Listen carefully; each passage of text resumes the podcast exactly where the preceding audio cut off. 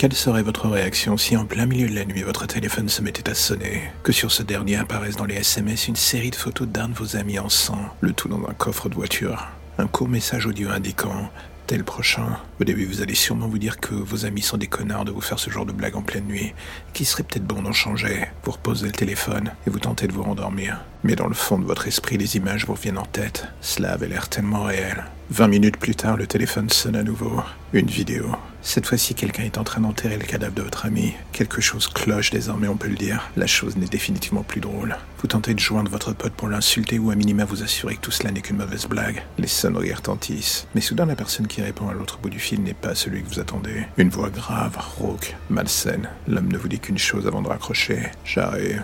Un détail vous attire l'attention. En fond sonore pendant qu'il disait cela, vous avez l'impression qu'il montait des escaliers. Cette fois, vous êtes définitivement mal à l'aise. Vous ne comprenez pas ce qui se passe et quelque chose vous dit d'aller vérifier immédiatement la porte d'entrée. À peine devant cette dernière, votre sens glace. Des pas dans le couloir se font entendre, lents et en direction de la porte. Cela s'arrête juste devant cette dernière et soudain il y a stock-toc contre la porte. Votre téléphone sonne à nouveau. Machinalement, vous répondez.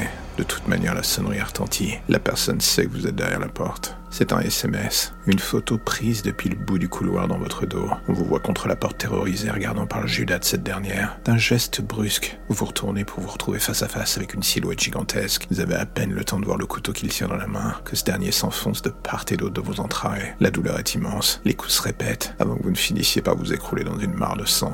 L'homme vous regarde agoniser jusqu'à la dernière minute. Il est dans l'ombre et porte un masque. Aucun motif, aucune identité, rien. Vous êtes en train de mourir sans comprendre ce qui s'est passé, ni pourquoi vous et votre ami êtes morts ce soir. Et soudain, alors que votre dernier souffle est proche, l'homme jette sur vous une photo, celle d'une jeune fille adolescente. Il s'approche de vous alors que vous êtes presque mort et vous souffle à l'oreille. Je vous avais juré de la venger. Et avant de fermer les yeux, à jamais vous croisez ceux de la jeune adolescente et vous comprenez qui est sous le masque. Mais il est désormais trop tard. Vous êtes mort.